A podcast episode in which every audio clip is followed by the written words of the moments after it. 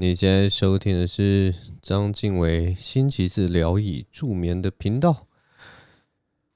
大家这一周过得怎么样啊？我跟你们讲，我这一次现在录音呢、啊，已经是录到，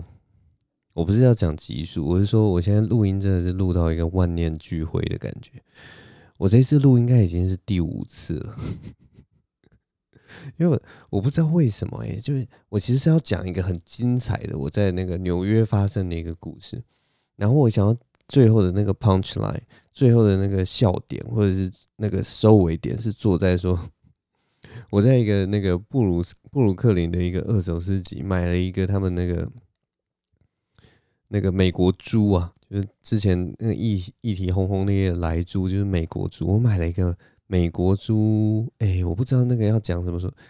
要要怎么解释？反正就类似热狗堡，但是把热狗改成换成猪肉这样子。然后他们料理那个猪肉的方式有点类似水煮吧。我们就看到一个大锅子或大瓮这样，哎、也不是瓮，反正就是一个大锅子、大釜，也许可以用釜来形容它。然后就里面就是一呃很多很多的猪肉，然后他就拿那个铁夹子把那个猪肉一丝一丝的这样。猪肉这样抓起来，像是那个，像是那个扫把的扫把头一样，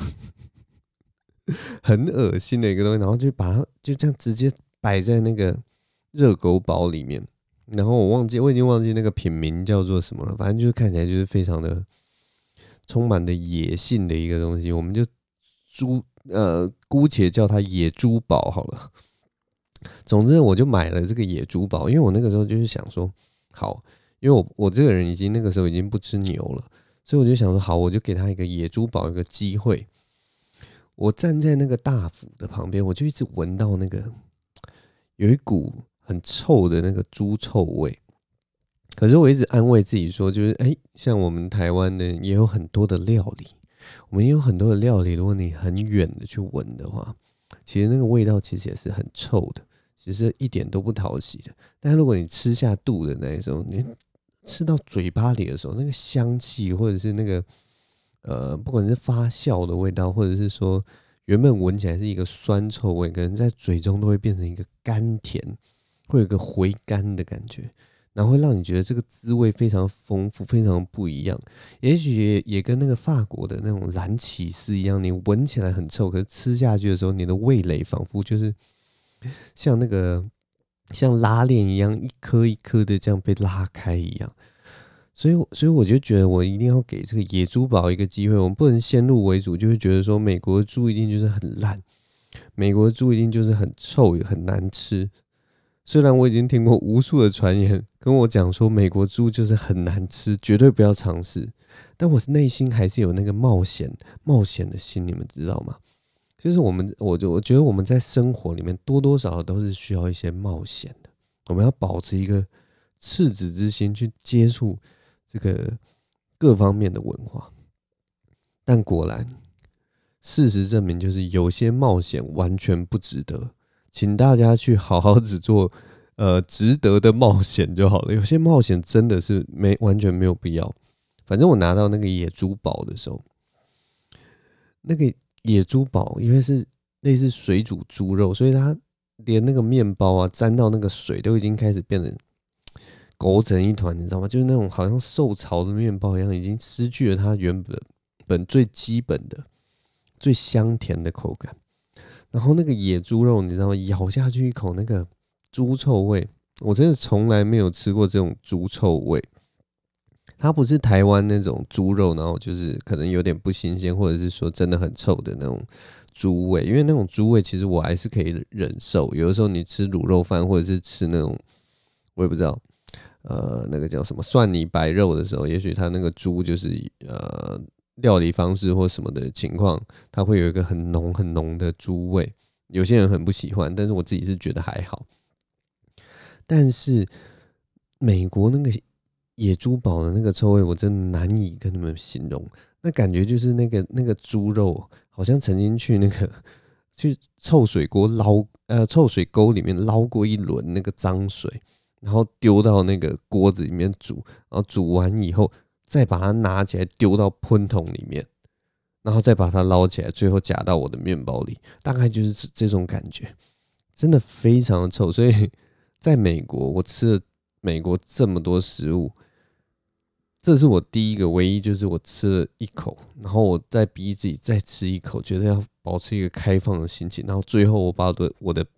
心完全封闭起来，直接把这个东西丢到垃圾桶。我这么爱物惜物的人。这是我唯一丢到垃圾桶的一个食物。总之，我原本是要讲一个这么精彩的故事，结果呢，我刚录了五次，我刚录了五次，完全没有办法把这个故事讲得多精彩。大家知道为什么吗？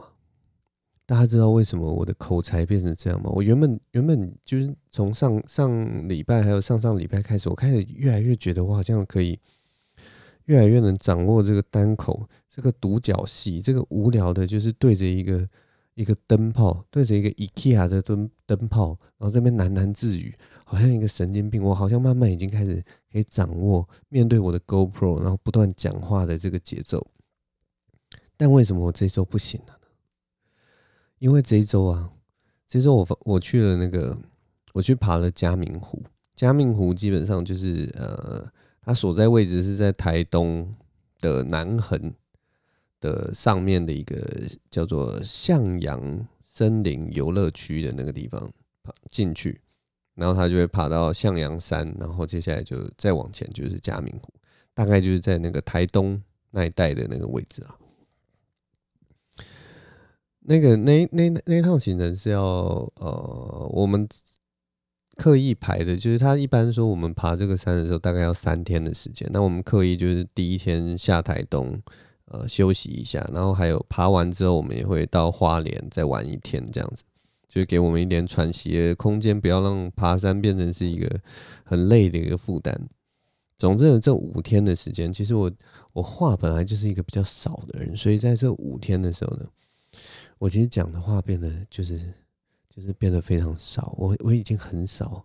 就是不断的呃聊天或者不断的 social 了，所以我觉得我的这个口条在这几天就好像退回了那个石器时代，或者是退回跟山顶洞人一样，我只会对着这个麦克风这边咿呀呀嘎嘎嘎哇啦这样，我也不知道，反正就是我刚前面录了五次，然后五次都讲得非常烂。我都讲了一两分钟呢，我就觉得我靠，这真的是我这样讲不行诶。所以大家可能要见谅我这一次的表现，可能不会像之前，就是哎越讲越顺，越来越逻辑越来越好这样子。总之，我上礼拜去爬了那个嘉明湖嘛。嘉明湖是什么一个地方呢？嘉明湖，我就是跟大家讲一下。我觉得，我觉得我如果要讲爬嘉明湖这个这个的事情呢。我一定要铺一下，我一定要给给给自己一个铺陈，我一定要告诉你们，这是一段，就是这这是一段有点像是魔界的那种故事。就我不知道大家熟不熟魔界的故事，魔界里面有一个呃前传叫做《哈比人冒险》之类，还是《哈比人历险记》之类的，反正就是呃英文名称好像就叫《The Hobbits》。然后那一本书是在讲那个 Bilbo Baggins 比尔博，呃，我这要怎么解释啊？反正就是一个一个里面一个经典的角色叫 Bilbo Baggins Baggins，然后他他的一个人的历险故事，就是他第一次踏上那个，他他原本是一个。呃，安居乐业也不是安居乐业，就安分守己的一个好公民呐、这样讲好了。然后，可是后来他他他的那个内心啊，其实一直有一个叛逆或者是想冒险的心，但是他一直遇不到那个正确的那个时机点。然后，当然他一直会遥想说啊，如果我哪天可以去那个高山上看看，我如果能够穿梭在云雾之中，我如果能有一个自己的冒险，多好。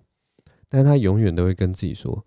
啊，好了，没有了，那个都只是一场幻梦啊，那都是自己的美梦。你一直想象这些东西多美好，多美好。你只要你一踏上那个旅途，你一定会后悔什么的。”那最后就是我们那个巫师甘道夫，就给他一个机会，然后让他就呃，让他有一一本书这么厚度的一个冒险，然后他也就是这趟旅行丰富了他人生这样子。那我为什么说这这趟旅行会像是魔戒那样呢？因为每一趟这种旅程呢，都是从一个幻梦或者是一个梦想开始。你们想想看，嘉明湖是一个什么样的地方？嘉明湖在就是道上的这个传闻啊，大家都听过嘉明湖这个东西，大家都知道它是什么。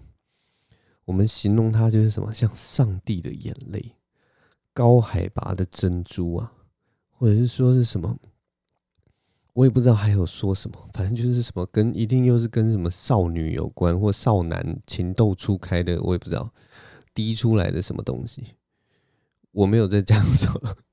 这样讲起来有点怪怪，但反正就是大家就知道，就是它是一个高山湖泊，然后它非常的美，然后就那边就一大片绿色的草地，然后中间有一个湖泊，然后蓝天白云映在那个平静的湖水之上，那个画面如此之美啊！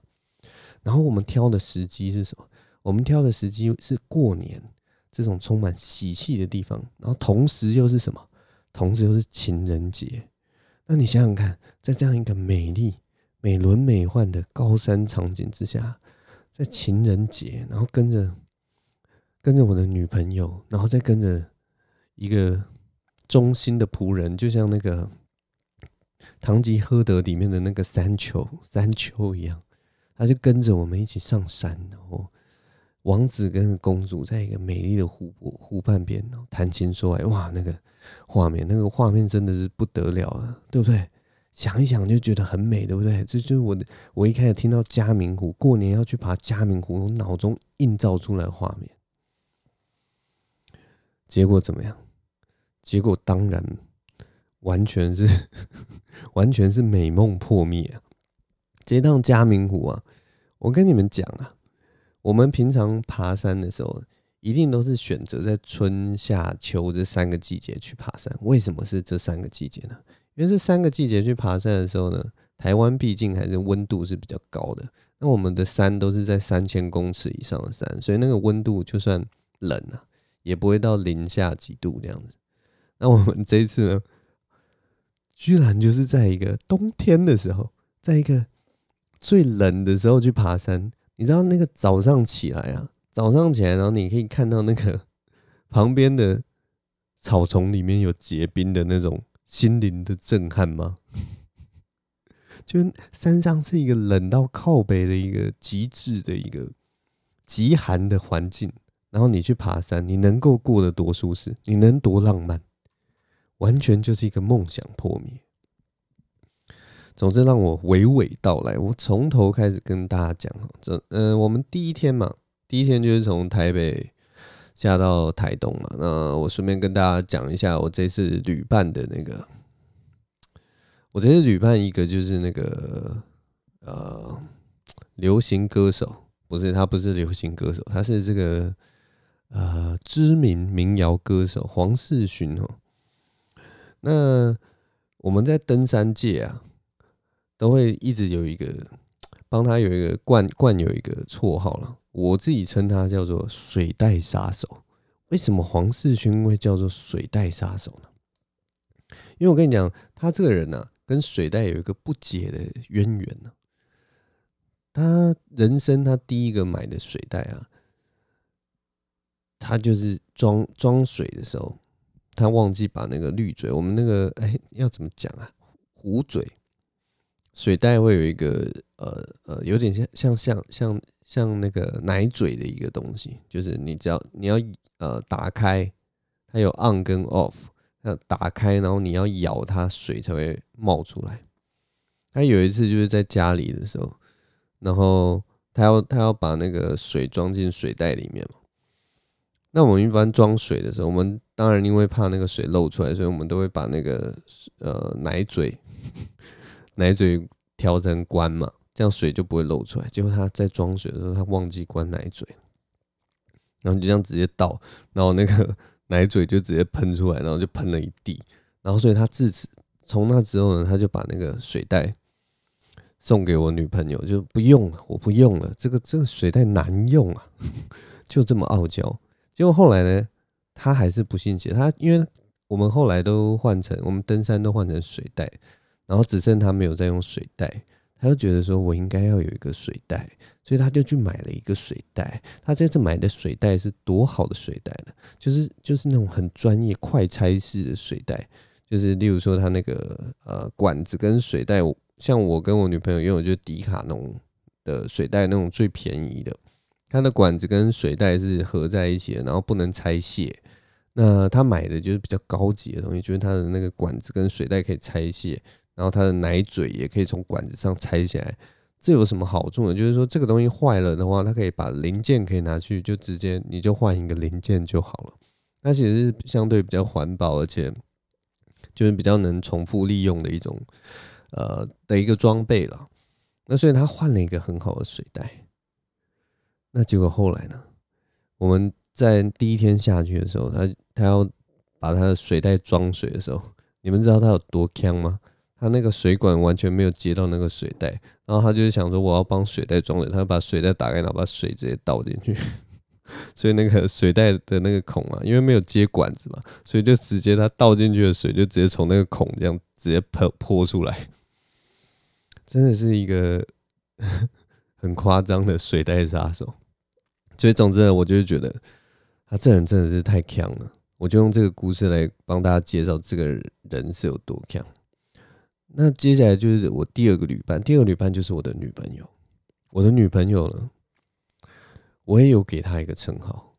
我给她的称号叫做 GoPro 盖杀手。因为我女朋友她自己是没有 GoPro 的，所以她常常会跟她朋友借 GoPro，然后 她每次跟她跟她朋友借 GoPro 之后，她的那个 GoPro 的盖子。就是它的镜头盖，我们会有一个黑色镜头盖嘛，用来保护那个镜头不要被平常不要被刮伤。他已经不知道弄丢几次，然后每次都要去网络上再重新买一个，然后还给人家这样。这次也不例外。他这次原本其实呃，其实我这边有一个那种细胶的软盖子，然后他这次就是下去的时候特别跟我说：“哎，你你要带那个盖子哦，以免我就是不小心把人家弄丢什么的。”所以他把。呃，跟人家借的那个盖子啊，他把它收在他的呃背包里面，完全不敢拿出来，因为他怕弄丢，所以他就要我带多带一个盖子给他。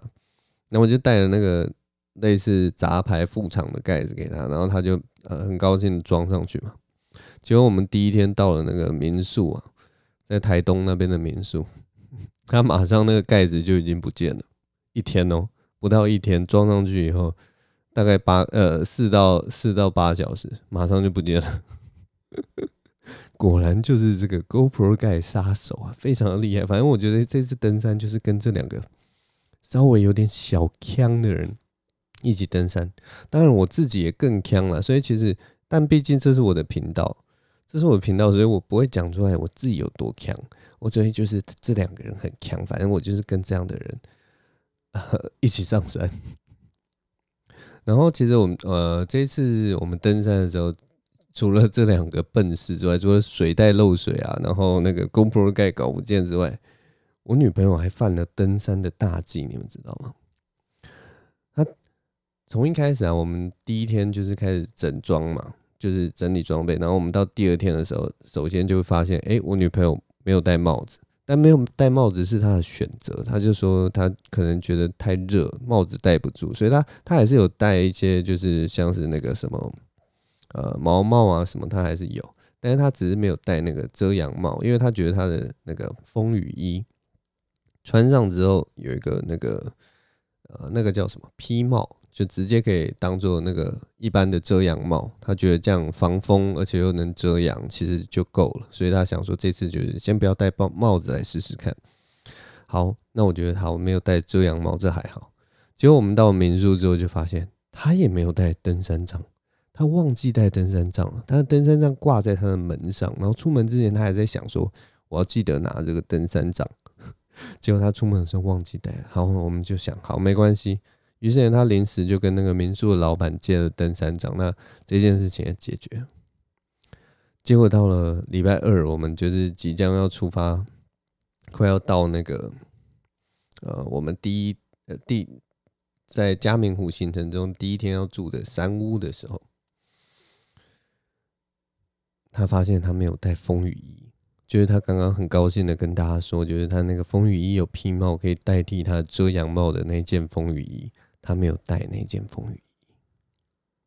你们知道风雨衣没有带在山上是多么可怕的事情吗？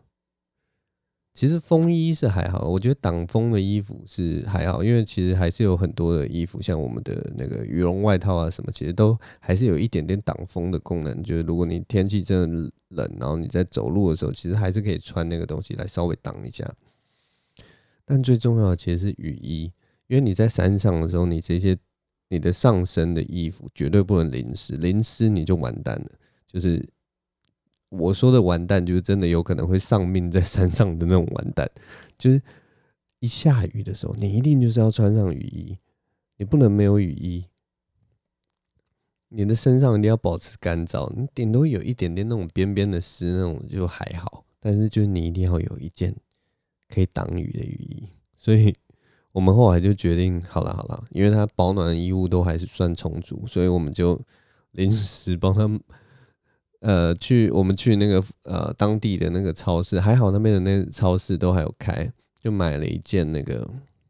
机车外套，就是机车的那种雨衣啦，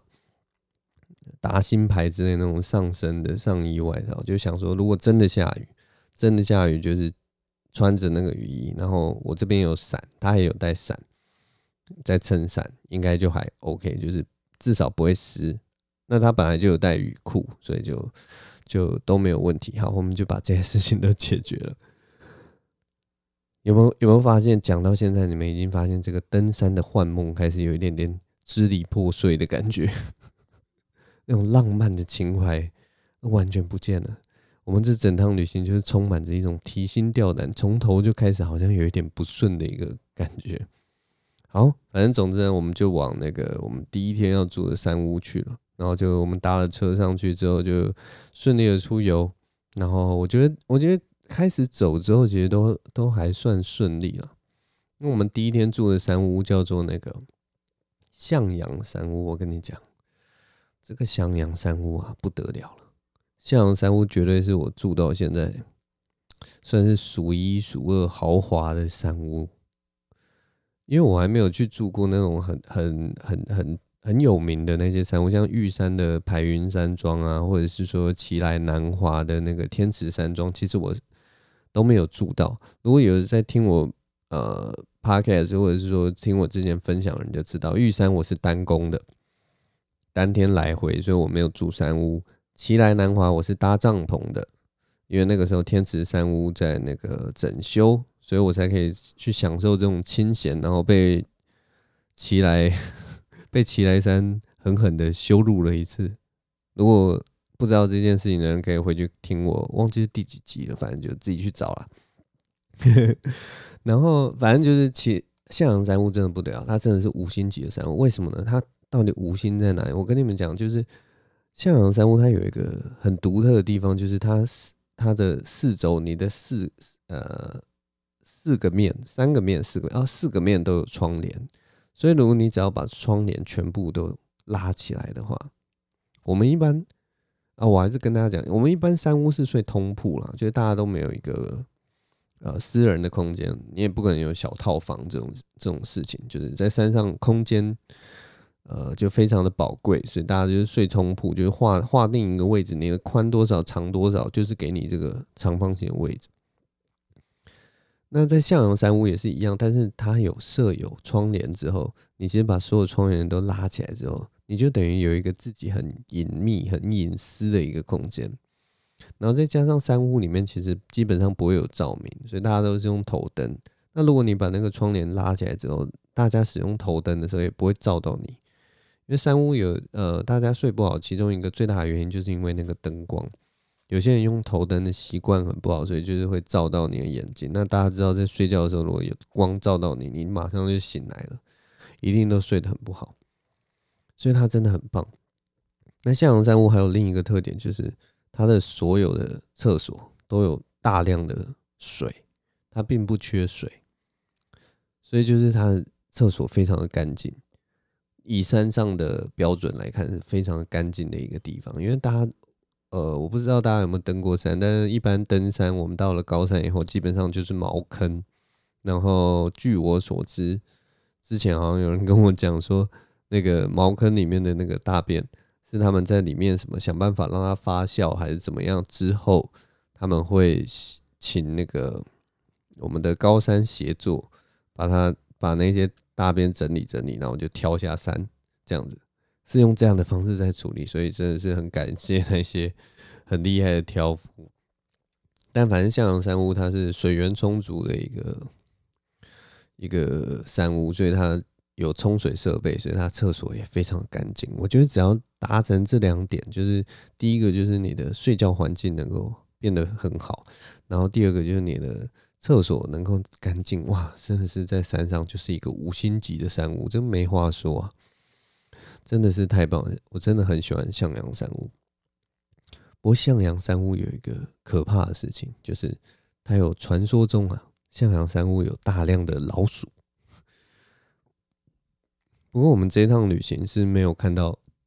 任何老鼠，你们知道为什么吗？因为太冷了，冬天老鼠大概都冻死了吧？我也不知道，反正就是还是去冬眠了。总之我们在向阳山屋没有没有。看到那个传说中的老鼠，那我听说向阳山屋的老鼠啊是那种很凶猛，它是会咬你的登山带啊，或者登山包啊，或者是说，就是你睡在那边，它会从你头顶上直接跑过去，这样啪啪啪啪啪啪啪这样过去，就是非常的不怕人的一种老鼠。我不知道有没有人被咬了，希望是没有人被咬。总之呢，就是这一次我们在向阳山屋睡觉的时候是，其实是。一个很好的经验了。那接下来我们就到了第二天的行程。第二天的行程，上山之后的第二天行程就是我们要直接呃从向阳山屋到嘉明湖山屋，然后再从嘉明湖山屋把我们的很重的行李放下来，然后换轻装，就直接会去嘉明湖，然后接下来再回来山屋这样子。哦，从山嘉明湖山屋到嘉明湖。中间还会经过一个百岳，叫做三叉山。那这个我等下再跟大家讲。总之，我们就开始走，然后就大概早上四点出发，开始往上爬。那我们爬到差不多就是到那个山的棱线的时候，棱线是什么东西？棱线就是呃，就是几乎是山顶到山顶之间会有一个绵延的那条线。那我们只要爬上去了，爬升到了那个地方之后，我们的路会变得比较平缓一点。就是爬起来不会那么累了，就是前面都是不断的爬坡、爬坡、爬坡、爬坡，这样爬了大概两个多小时，就到棱线，然后我们就开始走棱线，那那个景色都变成哇，非常的美，非常的漂亮。我觉得嘉明湖它最美的，真的不是那个湖，而是这一整趟的过程里面，你可以看到的各种的景观、各种的山，然后它那个山形也都非常的漂亮，所以我真的很推荐大家，如果有有机会的话，要去嘉明湖。但如果去的话，一定要选择春夏秋。那个地方有多冷呢？我要跟大家讲几个例子。我们到了嘉明湖山屋以后，就是稍作休息嘛。那休息的时候，我们就想说要煮一些水。那我们就坐在那个阳台，开始烧水。然后你知道那个阳台，那个阳台好冷啊！那山上的风一直吹，它最可怕的就是那个风。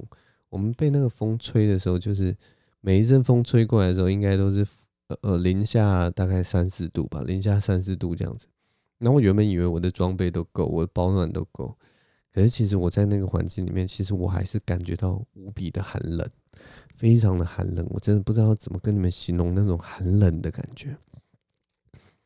那个风一直吹啊，然后我们是在山上使用那个高山瓦斯炉。然后高山瓦瓦斯炉的火都开得很大，就这边煮水。然后我就很想要，就是手去这样靠近那个炉火，然后去感受那个高山瓦斯炉的温度。那你们知道吗？我把手靠近的时候，我几乎感受不到那个高山瓦斯炉所散发的热气，就是这么冷。那个感觉就是你跟那个火的那个距离啊，仿佛变得变得无比的遥远了。你们知道，就是不是有讲什么什么最遥远的距离，就是 就是什么你爱这个人，可是他不爱你之类的这种屁话。但是就是那个那个瞬间，就是感觉就是你看得到那个火，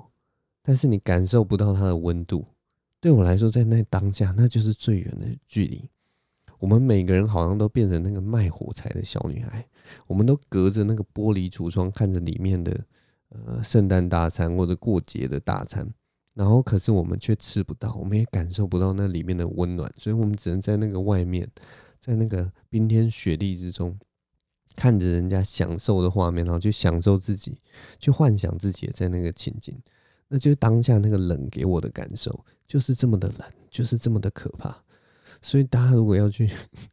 爬加明湖，绝对不要在冬天去爬。那个地方有多冷，我还可以再举另一个例子跟大家讲。当我们到那个嘉明湖山屋的时候，我们的铺位，我们的睡觉的地方，我们床铺是在呃上铺这样子，因为它就有分上下铺，我们的床床位是在上铺。那一般山屋，有些山屋的那个。呃，设置啊，它那个架子是用木头制的。那你爬上去的时候，其实你的手脚比较不容易冰冷。那嘉明湖山屋的那个设置是 是金属制的梯子，所以你爬的时候，你知道吗？那个手摸到那个那个铁的时候，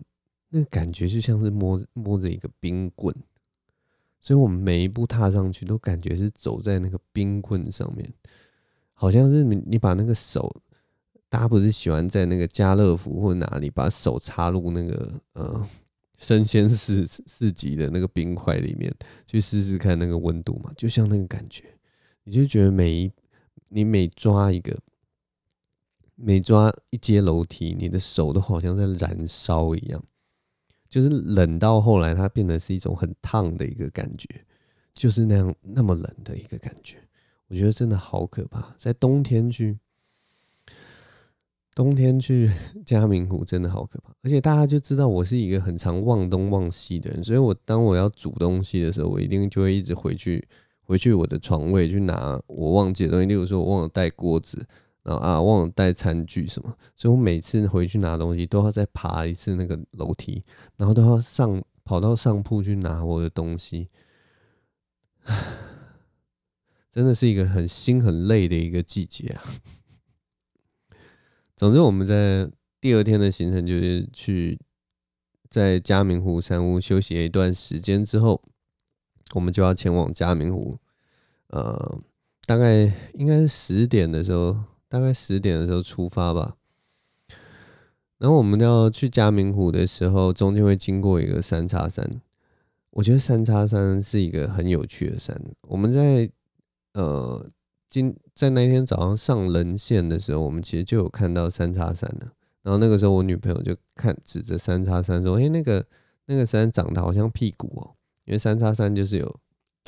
就是像一个屁股这样子的一个一个感觉。可是我们从那个嘉明湖山屋的时候，因为是角度的关系，所以因为看起来它像是一个平缓的圆弧而已，因为就有点像是屁股的侧面。你从屁股的侧面看，你也不会看到屁股。”总之，我只是觉得那个很好笑。然后我女朋友就是下山之后啊，她一直说那个三叉山最美的地方就是在那个谷沟的部分，在那个两个两个圆形的那个中间有一段很平坦的路，然后那边风景很漂亮，然后整片是一个很大片的那个草原，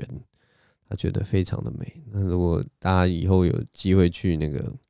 嘉明湖的话，可以感受一下这个三叉山的屁股的这个风味啊。然后去感受一下那个谷沟的 那个感觉，我觉得真的很可爱的一座山呐、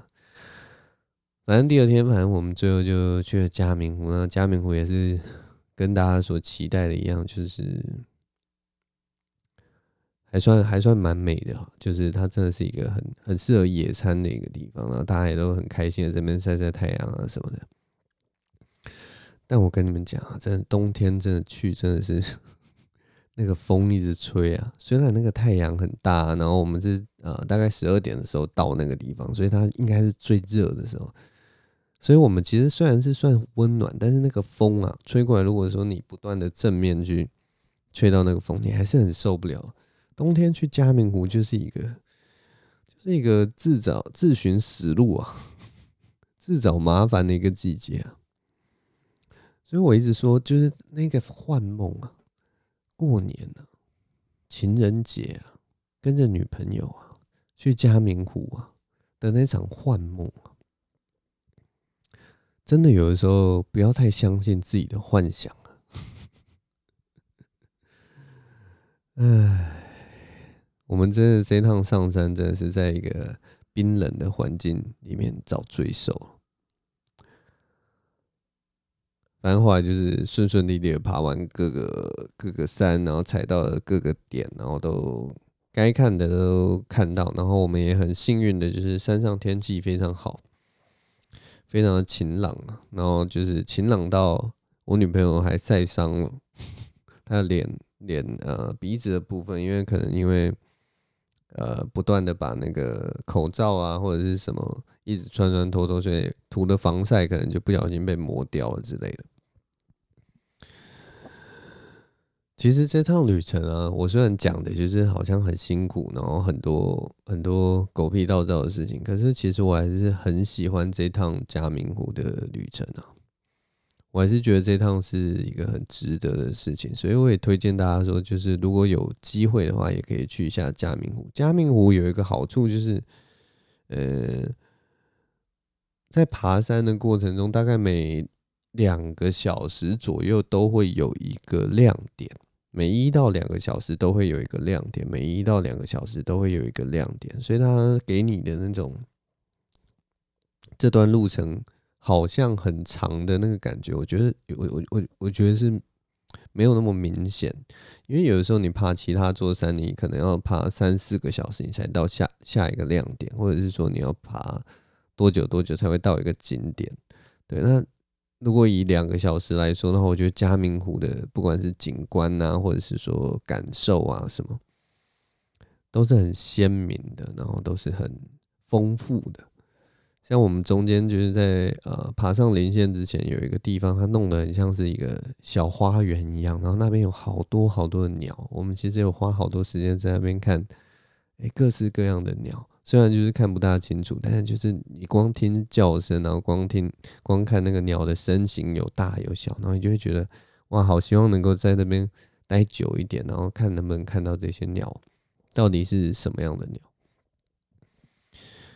然后或者是说，当我们呃爬到那个向阳山的时候，我们中间还有一座百岳叫做向阳山，然后那一座向阳山就是它有几个假山头，可是你。从那个登山口到向阳山上的时候，那个时间大概也只有半个小时左右，就是其实是一个很快就可以爬到的山。然后我们也是觉得那一路上的景色啊，你只要随时你停下来，然后往四周看，你都可以看到好多好多很美丽的画面，然后。有机会的话，我再跟大家分享，就是我们这趟去的一些呃录影的片段。当然，我这个人这么懒，也许就不会跟大家分享。看看之后啦，看之后我那个十秒影片有没有有没有空闲可以跟大家分享。我自己觉得这次爬嘉明湖真的是很值回票价，虽然是。有出现一些波折还是什么？可是我现在的心情其实就回到了有点像是那个魔界的那个 Bilbo Baggins 的那个心境，就是他这趟旅程回来的时候，虽然他觉得哦，我冒冒了好多的险，我我做了好多我以前过去不曾做过的事情，我我在中途一度曾经有过后悔，我中途一度觉得我真的不想要再做了，但。在沉淀了几天之后，你回想起那样的回忆，你回想起那些你曾经在脑中的疑惑，你曾经在脑中的那种痛苦，或者是说你在山上真的冷到靠背，然后你觉得说我为什么要在过年的时候跑到这个山上来的那些过程，你回想起那个每一个每一个很很很很痛苦、很很很难过、很悲痛，或者是。反正各式各样的情绪，五味杂陈的那个情绪的时候，其实现在回想起来都是一个很很美好的一个过程，你们知道吗？这就是为什么那个魔戒里面的 Bilbo Baggins 会想要把他的这个历程全部都写成书。我记得我那个时候看魔戒第一集电影的时候，因为他不是在讲 Bilbo Baggins 的历险故事嘛，所以那个时候的 Bilbo 已经是一个很老很老的人了。然后他也正要写，我忘记是写完还是正要写他的书。我记得那个时候最最让我印象深刻的一句话是一句很简单的英文，然后那个演员的演绎真的是让我把那句话记在心里面。他就对着那个 Frodo，就是魔界的主角 Frodo，他对着魔界的主角 Frodo 跟他就跟他说：“I want to see the mountains, Frodo，你知道吗？我想要看那个山。”我想要看 Misty Forest，就是呃迷雾森林之类，他就只是很简单的，他好像重复了 mountain 这个字两次吧。I want to see the mountain, I want to see the mountain 之类的，就重复两。然后哦，我我真的不会讲，我的会考不好，我的英文的会考不好，但我真的就就被他那句话真的是有点打动了。他就是讲讲说，我想要看那个山呢、我好想要再亲眼再看一次那座山。我觉得这就是我对于爬山的一个感觉吧。就是就算你觉得很辛苦、很累、很很怎么样，但是你还是会觉得，你还是一直保有那样子的那样子的想法，跟喜剧也一样。我会一直觉得说。我想要再站上台，我想要再站上舞台去尝试一些东西。也许我不是做的特别好，也许我不是做的怎么样，但我觉得如果有这个机会，我都会想要再试试看，再玩玩看。觉得这东西是不会腻的。它也许没有什么意义，它也许没有什么，但是它它还是有它回忆起来其实是蛮有趣的地方。总之这一集就跟大家分享一下我这次登山的呃历程，然后还有一些心境。谢谢大家的陪伴，也听到了我录到最后。那我们这一集就录到这边吧。谢谢大家的聆听，我是张静伟，我们下周同一时间再见喽，拜拜。